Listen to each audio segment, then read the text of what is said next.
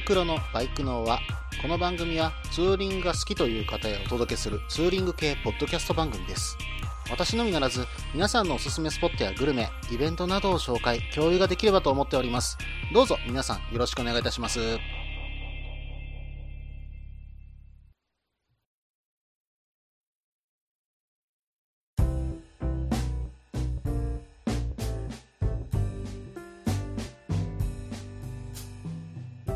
始まりました。バイクのは第43回ですね。お相手はタククロです。どうぞよろしくお願いいたします。早速なんですけども、第41回のバイクの輪のエンディングでですね、え CRF250L のマイナーチェンジに関してね、えーしかもその中の、えータンクに関して少しお話をさせていただいたんですよ。で、それに関してですね、ツイッターで、えー一通、メッセージの方いただきましたので、ちょっとご紹介させていただきますね。ツイッター名、タタさんからいただきました。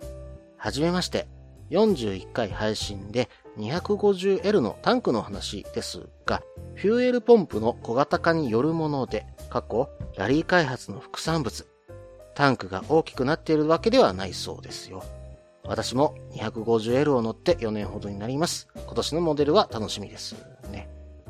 たださん、メッセージの方どうもありがとうございます。えー実はですね、中山バイクラジオの中田さんからもですね、同様の指摘をツイッター上でね、えー受けていました。うん、まあ確かに燃料ポンプがちっちゃくなったらね、そのぐらいの、まあ 0.3ml ぐらいの容量は開くんじゃないかなと。うん、確かに思いますよね。うん、まあ、ちょっとね、これ確証のある記事とかね、あの、私の方で見つけられなかったんで、えーちょっとね、まだ確証が私でも持てないんですけども、うん、まあ、ただ、0.3ml アップしたぐらいだと、ちょっとね、私今ね、ロングツーリング、まあ、ロングといっても1日だいたい300から400キロぐらい走るのに、やっぱり一回ね、えー給油しなければいけないっていうのはね、ちょっとね、うん、まあ、ちょっと遠く行くときに不安だなと思うところはあります。まあ、実質180キロぐらいでね、えー給油しているところころがありますんでね。うん、まあ、そうすると、やっぱりね、もうちょっと伸ばしたいと思うと、ビッグタンク。うん、まあ、IMS さんからね、えー出てるビッグタンク欲しいなとか思ったりもね、えーするところはあります。まあでもまあ、本州を走ってるうちにはいらないかな。うん、まあ、ただ北海道とかもしね、行くことになれば、うん、ちょっと欲しいかなと思うのはありますよ。途中で給油できなかったらやはり怖いですからね。うん、まあ、ただ今度ね、出る CRF250 ラリーですか。えーこちらの方は10.1リッターとかなりね、えー容量がアップ。まあ 2. 点ちょっとぐらいですかうん、ぐらいあのアップしてますんでね。うん、だいぶね、あの長距離の不安感は取れるかと思います。うん、まあロング走るなら確かにラリーもありなのかなというふうにね、思うところはあるんですけどもね。うん。あ、そうそう、それと北海道。北海道ですよ。今年ね、うん、多分北海道私行きます。うん、時期はですね、6月の頭ぐらいかな。うん、そこで行かせていただこうかと思っています。うん、まあ、ただですね、ちょっと今のところ悩んでいるのが、えー自分のバイクを陸送するのか、えーそれとも、うん、向こうでレンタルするのか、うん、で、ちょっと悩んでるんですよ。うん、まあ、実はなんで北海道行くかと言いますと、実はですね、前回と同じで社員旅行があるんですね。んで、それで3泊4日あるんですけども、初日の夜以外はほぼ自由行動というのがもうすでに決まってますので、まあどこ行ってもいいんですよ。うん、なので、まあ千歳のデポでえバイクを受け取って、それから、うん、まあホテルに向かって、うん、まあちょっとホテルが今回多分トマムになるんじゃないかなとは思ってます。うん、で、そこのトマムまでバイク走らせていって、うんで、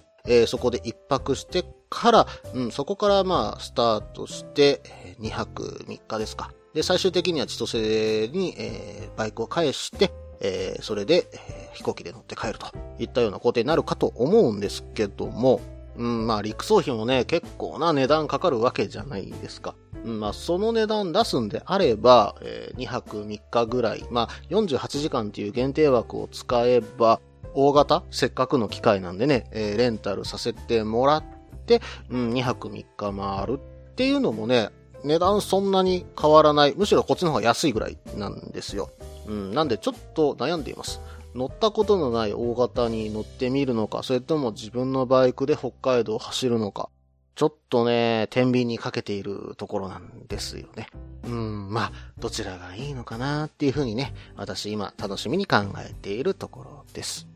それではコーナーの方に行きましょうか。旅先グルメのコーナー。このコーナーでは私、もしくは皆さんから投稿いただいた美味しいお店、名物を紹介するコーナーです。今回はですね、ゴーズさんからメールの方いただきました。うん、まあ、ゴーズさんといえばね、バイク系ポッドキャスト界で多分、うん、投稿してない番組がないと言われるぐらいの重鎮ですよね。うん。まあ、私のところに送ってきていただいてどうもありがとうございます。はい。それではね、えー、早速なんですが、メールの方読んでいきますね。件名、長野、新潟 B 級グルメ。タククロさん、こんばんは。かっこ、明けましておめでとうございます。今回は、ざっくりとした長野県の近県の新潟県の隠れ家的なところを紹介します。かっこ、一部有名店ですが、まずは、新潟妙高市にある松茶屋。こちらはラーメンや定食があります。ミサ食堂本店。ここもラーメンがうまいですね。次は長野県須坂市にある鮎川バーベキューセンター。ここは味付け鶏肉と素朴なラーメンがうまいです。次は同じ須坂市にある虎食堂。ここはまだ行ったことないんですが、大盛りのお店です。うまいらしいんです。店の外見が昭和そのものって感じで良い雰囲気なんですが。次は長野市篠ノ井にあるグーギーズカフェ。ここはハンバーガーがおすすめですが、店の隣にはアメカジファッションのデザートヒルズマーケット、かっこフラットヘッドがあります。次は長野市新州新町にある武蔵屋です。ここはジンギスカンが有名でとてもうまいですよ。次は最後に少し離れて佐久市にある若鳥むしり川瀬です。ここは予約制でテイクアウトのみですが、若鳥のハミが食べられます。ボリュームがあってとてもうまいですよ。今回は以上になりますが、最後のむしりは特におすすめです。えー、ゴーズさん、メールの方本当にありがとうございます。うん、えー、長野、新潟の B 級グルメということで、えー、送ってきていただきました。うん、まあ本当にね、長野ってて美味しいとこ多いんだなーっていう風にね、まあ新潟も一部入ってますけども、うん、ちょっと驚いています。うん、まあ以前にね、えー、ゴーズさんから投稿いただいた、えー、おいだれ串焼きね、うん、まああれも本当に美味しそうでたまんないですからね。もう未だに食べたくてしょうがないです。しかもね、あの放送をした後に、えー、結構反響あったんですよ。うん。あれは食べてみたいという方、非常に多かったです。うん。もう本当にね、あれを食べながら日本酒を飲んで、バイク乗りでみんな集まって語り明かしたいというね。うん。まあ、そんなことができたらちょっと夢だなというふうにね、私は思っております。さて、えー、早速ですけども、ゴーズさんのメール、中身詳しく見ていきましょうか。うん。最初に書いてあったのは、松茶屋ですか。うん。こちらもちょっと一つずつ調べていきますね。うん、場所的には、うん、直江津から、えー、南に少し下った場所にあるようなんですけども、うん、このお店ですね、実はあの、県民賞でね、えどうも取り上げられたことがあるそうなんです。で、その時はですね、え上越妙高豚汁ラーメンということでね、えー、こちらで、え、紹介されたそうなんですね。うん。で、この豚汁ラーメンの、えー、発祥の地がどうもこの松茶屋さんだということで、え今でもね、あの、上越妙高市で結構愛されてるラーメンだと、えいうことなので、まあ、豚汁にラーメンの麺、合わないわけないですよね。うん。まあこれはちょっとね、あの、お店でまたちょっと一味違った味をしてると思いますんでね、えー、その場所に行って、えー、食べてみたいかなと。まああの、普通にね、家でも一回豚汁作ってやってみようかなっていうのはね、えー、少し私の中ではあります。はい。えそれではね、次を見ていきましょうか。うん。えっ、ー、と、ミサ食堂本店さんですね。うん、どうもね、このミサ食堂さん、えー、本店とあと道の駅店があるようなんですね。うん。で、ここでもやはり有名なのは、ここも味噌ラーメンなんだそうです。で、妙高地区の方では、やはり味噌ラーメンがね、結構、ソウルフードと言っていいぐらい人気だそうなんですね。うん。で、この味噌食堂さんも、えー、有名なのは味噌ラーメンだそうです。ただですね、ここどうも調べてみると、本店と道の駅店で味が微妙に違うっていう風にね、え、載っているブログをちょっとね、2、3件見かけました。まあ、それとですね、まあ、評価に関しても、まあ、賛否両論って言っていいのかな。え評価が低いものと高いもの、え両極端に分かれてるんですね。だから、合う合わないっていうのがあるんじゃないかなっていうふうにね、えこのお店見ています。まあ、どのような味なのかね、うん私も食べたことがないので、うんまあ、どなたかね、食べたことがある方、ぜひね、ご投稿いただければと思います。ただね、私も実はね、ラーメンは、昔はね、えー、豚骨醤油派だったんですよ。うん、ただね、最近は味噌ラーメン派なんですよね。うん、まあ、どこかね、あの、美味しい味噌ラーメンありましたら、ぜひね、うん、あの、大々的に言わないで、あの、私だけに教えてくれるというのであれば、えー、こっそりね、えー、教えてください。えー、多分ね、味噌ラーメンだったらもう多分飛びついて、まあ、特に関西だと飛びついて行かせていただこうかと思います。はい。えー、それではね、あの、前半の方が少し長くなりましたので、えー、続きは後半となります。その前に CM です。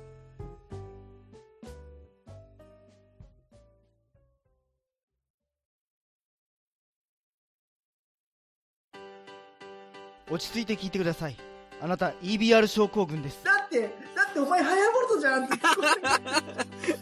もう私ビュエルっていうアメ車乗ってますけど。なんか無理やりいいこと言おうとして 忙しいあなたに心のパーキング。モトバラエティラジオグッドスピード。この番組は初心者には情報をベテランには懐かしさを。バイクトークを楽しみながらバイクとライダーの社会的地位向上を目指すバイクバラエティ番組です。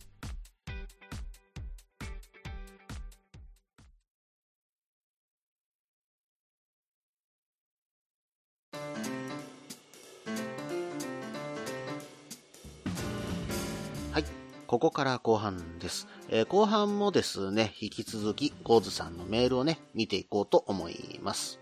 次に書かれていたのは、鮎川バーベキューセンターですね。うん。で、ちょっとこれバーベキューセンターっていうことで、うん、まあバーベキューでもするのかなと思ってたんですけども、調べてみるとですね、うん、意外や意外。うん、これね、え屋内で食べるどうも鉄板焼きみたいなもんなんですね。うん。しかもね、ちょっとこれ看板もまた面白くてですね、うん、バーベキューセンターっていう風に書いているにもかかわらず、食事処っていう風にね、えー、書いてたりするんですね。うん、これはちょっとね、びっくりするような看板だと思います。さて、えー、ここのお店の、えー、メインメニュー。これはですね、鶏肉の鉄板焼きなんですね。うん、バーベキューとはちょっと似ても似つかないなというふうには思ってしまったんですけども、これがですね、醤油ベースのニンニク生姜だれに漬け込まれた鶏肉ですよ。うん、これをね、うん、鉄板で焼いて、えー、実はもう一つ、網焼きの台も用意されてるんですね。なので、鉄板で焼いた後に網の上でいらない余分な油を落とした上で、それを口に放り込む。こんなの美味しいに決まってるじゃないですか。うん、しかもね、このお店の鶏肉が、下処理が相当うまいらしくてですね、結構、あの、柔らかいお肉に仕上がってるそうなんですね。うん、しかもこの肉、相当ジューシーで、もうプリップリで美味しいらしいんですよ。うん、これはね、一口その通り込んだ後にビールを食いまあそんなことしてしまったらね、えー、ツーリングがちょっとできなくなってしまうんで、そこはもうちょっとビールは我慢して、えー、ご飯でね、一緒に食べていきたいところですよね。まあそれに付き合わせ、えー、分かってるねっていうところでね、え、キャベツがついてるんですよ。うん。もう鶏肉のね、鉄板の上で油とまみれて焼かれた上に、その後に網焼けでジュージュー焼けてくるこの感覚。うん、もうたまらないですよね。うん、またね、本当に美味しそうな、えー、まあ、これも焼き鳥と言っていいんでしょうか。うん、本当に鶏料理出てきましたね。もうこれも夜ぜひ行かせていただきたいところですが、まあ、持ち帰りもできるということなので、これを持って長野県内のどこかでキャンプをするなんていうのもね、いいのかもしれませんね。もうそれでその夜のキャンプは大満足だとは思いますけどもね。はい。えー、それではね、えー、次を見ていきますね。えー、次に書かれていたのは、また同じく須坂市にある、えー、虎食堂さんですね。うん。で、こちらの方、ゴーズさんが大盛りの店という風に書かれたんですけども、よくよく調べてみるとですね、え、おかわり自由のお店ということなんです。え、ただですね、え、こちら、え、結構人気な、え、食堂だそうで、12時ぐらいになるとですね、結構いっぱいになってしまうという場所だそうです。で、ここの一番人気のメニューは焼肉定食らしいんですが、この焼肉定食も結構こだわりの焼肉定食らしくてですね、えー、長野のね、え、飯山という地域で育てられている豚肉をね、え、使用しているということなんですね。うん。えー、別名、みゆきポークというそうです。えー、その豚肉に、え、染み込ませているタレは、え、野菜たっぷりの、え、実はタレを使って染み込ませて作っているこだわりの焼肉だそうなんですね。うん、まあ本当にね、えー、調べていくうちに本当に美味しそうに感じてくるお店ですよね。もう一つね、えー、実は気になったのがもつ煮なんですけども、えー、このもつ煮、え前日にね、処理して、え玉ねぎ、ニンニク、人参、リンゴ、パイナップル、梨とかのね、え野菜とか果物をジューサーにかけて、それをね、さらに3時間煮込んで、え、味噌ベースで醤油を隠し味で仕上げることで独特の旨味を出しているといったような、え、もつ煮らしいんですよ。うん、まあ、独特のね、あの、もつ煮の臭みっていうのがあるじゃないですか。あれがどうもほとんどないそうなので、相当食べやすいそうなんです。で、それでもつの旨味が出てくるわけじゃないですか。もう、これはね、ご飯と共にかっつきたいところですね。うん、まあ、これを食べて元気にツーリングするというのもいかがでしょうか。はい、えー、それではね、次を見ていきましょうか。次に書かれていたのは、えー、グーギーズカフェですが、うん。ザ・フラットヘッドっていうね、アパレルのメーカーさんが運営しているカフェだそうなんですけども、うん、すいません。ちょっと私の方がね、アパレル関係かなり疎いものですから、えー、ちょっとそのあたり、えー、まあ、どういった会社さんなのか、まあ、あの、調べてみると確かにレーザーパンツとかも作ってる風にはね、書いてあったので、何かね、あの、ハーレー関係のところに、えー、関係してるのかなとは思うんですけども、え、ちょっと詳しくどなたか教えてください。うん。まあ、そのブランドのイメージかな。うん。アメリカンカジュアルのイメージっていったところから作られている、うん、カフェというような感じがしますね。うん、まあ、関西で言うとですね、えー、UK カフェみたいなね、えー、イメージが私にはありましたね。うん、まあ何にせよね、えー、雰囲気は抜群のお店ですので、ここをね、集合場所にするとか、ランチを食べに行くっていうのはね、えー、なかなか面白いんじゃないでしょうかね。はい。えー、それではね、次を見ていきますね。えー、次に書かれていたのは、新州新町の武蔵屋さんですね。うん。えー、実はですね、新州新町の、えー、国道19号線沿い、えー、ここはですね、えジンギスカン街道とも実は呼ばれているそうなんですね。うん。えっ、と、羊肉をね、独特の付け方で食す実は文化がこの辺りにはあるそうです。まあそんなジンギスカンがね、食べられる店舗が実は6店舗あるということです。その中のね、一つが、えー、武蔵屋さん、レストラン武蔵屋さんというところがあるそうなんですね。うん、まあ、肉質にもこだわってて、肉の種類も多く、しかもボリュームたっぷりだそうですので、えー、ジンギスカンをね、食べに本当に行くなら、この場所いいかもしれませんね。しかもこのお店のね、えー、武蔵屋さんの肉というのは実はスーパーにも売ってるそうなので、うん、まあ、家に持ち帰って食べる。というのもね、うん、まあ、長野市内のスーパーだとは思うんですけども、えー、そちらで買って、えー、家に帰って食べるというのもありなんじゃないでしょうかね。うん、まあ、あと、北海道のね、えー、ジンギスカン鍋とは違って、焼肉のように焼いて食べる、まあ、お肉なそうなので、まあ、キャンプとかでもね、焼いていいんじゃないでしょうかね。うん、まあ、スーパーですぐ買ってこれるというのは結構強みだと思います。はい、えー、それではですね、次を見ていきましょうか。うん。次に書かれていたのは、若鳥むしり、えー、瀬川さんですね。うん。で、これ調べてみたところ、うん。鶏の半身をですね、秘伝の味付けをして、豪快に丸焼きしたものだそうなんですね。うん、しかもね、名前の由来、これもね、え手でむしって豪快に食べてほしいというところから、むしりというふうに名前がついたそうです。うん、ただね、この鶏肉見たからに美味しそう。もう本当にかぶりつきたくてしょうがないようなね、えー、色と形をしていますよ。うん、まあ、まさしくね、えー日本版ローストチキンみたいなね、えー感じがいたします。うん。で、このお店、えー完全予約制ですので、えしかもテイクアウトしかありませんので、その点はお気をつけください。はい。えー、ゴーズさんの多分一番のおすすめは多分この最後のね、えー、蒸しりだと思います。私も本当に食べてみたいなとは思いますけども、うん、まあ、長野のね、鶏料理、こんなにも美味しそうなものがいっぱいあるなんて、本当にね、鶏料理に関しては私、長野に魅力を感じてやまないんですけどもね。うん、まあ本当にこの鶏を食べながら一泊してね、できれば一泊させていただいて、えー新州の美味しいお酒、もしくはビールでクイッと行かせていただければな。それとツーリングをね、えー両方楽しめれば景色も絶景なんで最高じゃないですか。うん、まあそんなツーリングできれば2泊3日とかでさせていただきたいなと、えちょっと思いますが、ちょっと今年はね、私はやっぱりあの以前の放送からお話しさせていただいてます通り、ちょっと難しいので、うん、まあ2、3年後ぐらいかな。うん、ちょっと落ち着いたら、えー子育てが少し一段落したら、えー行かせていただこうかなと思います。えー本当にゴーズさんメールの方ありがとうございました。またね、えー本当にグルメスポットしかり、えーツーリングスポットしかり、えーいいところいろいろと教えてください。よろしくお願いいたします。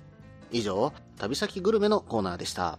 はい。えそれではですね、次にちょっとコーナーに行こうかなとは思ったんですが、いつですね、ふつおたが届いてますので、えこちらを紹介させていただこうかと思います。プラティパスさんから、えメールの方いただきました。件名、毎回聞いています。毎回楽しく聞かせていただいております。ベッドインして聞いているものですから途中で眠ってしまうことも。いろいろなツーリングコースやツーリングスポットの情報など参考にさせていただいております。兵庫県の北部の情報なども楽しみにしております。大阪南部の関西空港近くに住んでおります。今年は鹿児島まで陸送したり、愛媛県の目鶴平までキャンプツーリングに行ったりしました。昨年は阪神高速以外は全て一般道での日帰り出雲大社など、無茶なことばかりしています45歳の親父です。バイクでうろうろしておりますので、都合が良ければツーリングに参加させていただきたいと思っております。今後も楽しい放送を楽しみにしております。仕事中に慌ててメールを書かせていただきました。乱筆乱文お許しください。えー、プラティパスさん、メールの方どうもありがとうございます。うん、鹿児島まで陸送、えー、そしてね、愛媛県の目鶴平というと、これは四国カルストですか。うん、まあそこまでね、えー走っていってキャンプツーリングですよ。うん、もう猛者ですよね。うん、まあ一番びっくりしたのは、うん、島根の出雲までを日帰りで行ってしまうというね。うん、まあ片道5時間ぐらいかかると思うんですけどね。うん、出雲大社でお参りしてとんぼ帰り、もしくは夜中着みたいな感じになったんでしょうか。うん、まあ本当にね、私も出雲は行ったことありますんで、うん、まあすごい距離を走られているなというふうにちょっと驚いてはいるんですけども、うん、あの、このメールの中に書かれていた、そうですね、兵庫県の北部の情報をね、うん、こちらの方は私もちょっとまだ色々と実は情報を持ってますし、え以前ですね、うん、まあ、アマルベの鉄橋のこともね、少し話したかな。うん。まあ、そのあたりのね、え情報もまだまだ、えいっぱい、え私の方もストックありますんでね、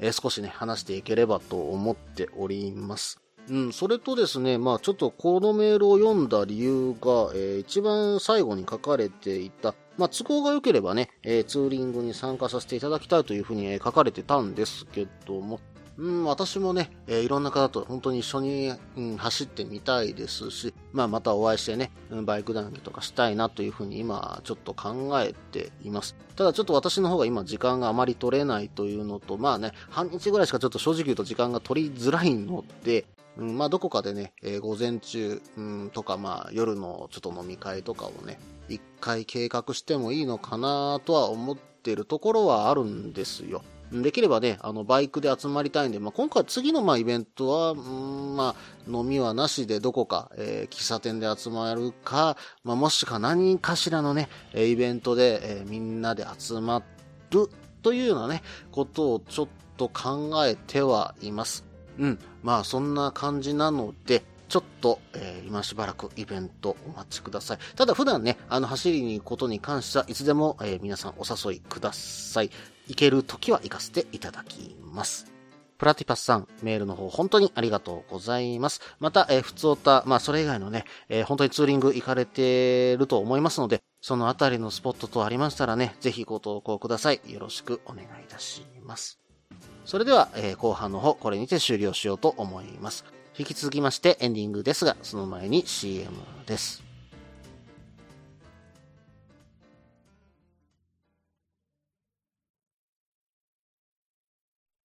みんなでバイクの輪を広げよう。ツーリングスポットデータベース番組、バイクの輪は毎月2回程度不定期更新中です。皆さんよろしくお願いいたします。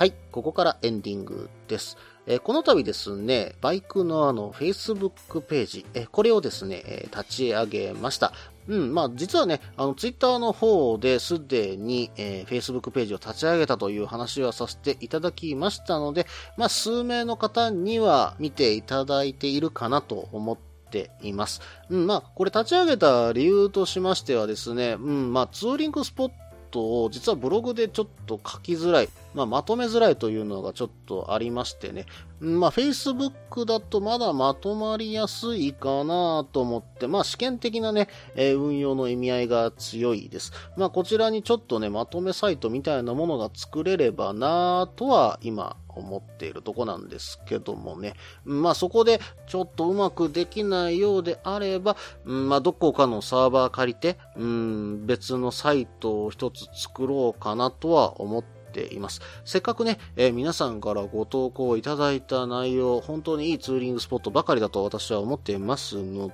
で、うん、まあできればね、都道府県別、えーしかもね、えーそこからどこに行ったらいいんだっていうようなつながりがね、えー持てるようなサイトができたらなというようなね、思いでちょっとさせていただいております。まああと、Facebook に関しましてはですね、まあ今まで Twitter でしか実は、え告知もしてませんでしたし、うん、まあできたらちょっと新しいね、えーまあ窓口を作れればなという思いで、えー立てたというところもあります。うん。で、ちょっとね、あの、できれば皆さん、えー Facebook の方にも何かコメントの方書いていただければなとはちょっと思っています。うん。あ、そうそう。それとですね、うん、iTunes レビュー。うん。こちらの方もね、皆さんちょっと書き込みの方、どうぞよろしくお願いいたします。うん。まあ、実はね、あの、全部読ませていただいています。うん、まあ、それもね、今後紹介させていただければと思いますし、うん、私もね、実はね、あのレビュー励みにさせていただいているところがありますので、ぜひぜひね、えー皆さん投稿の方よろしくお願いいたします。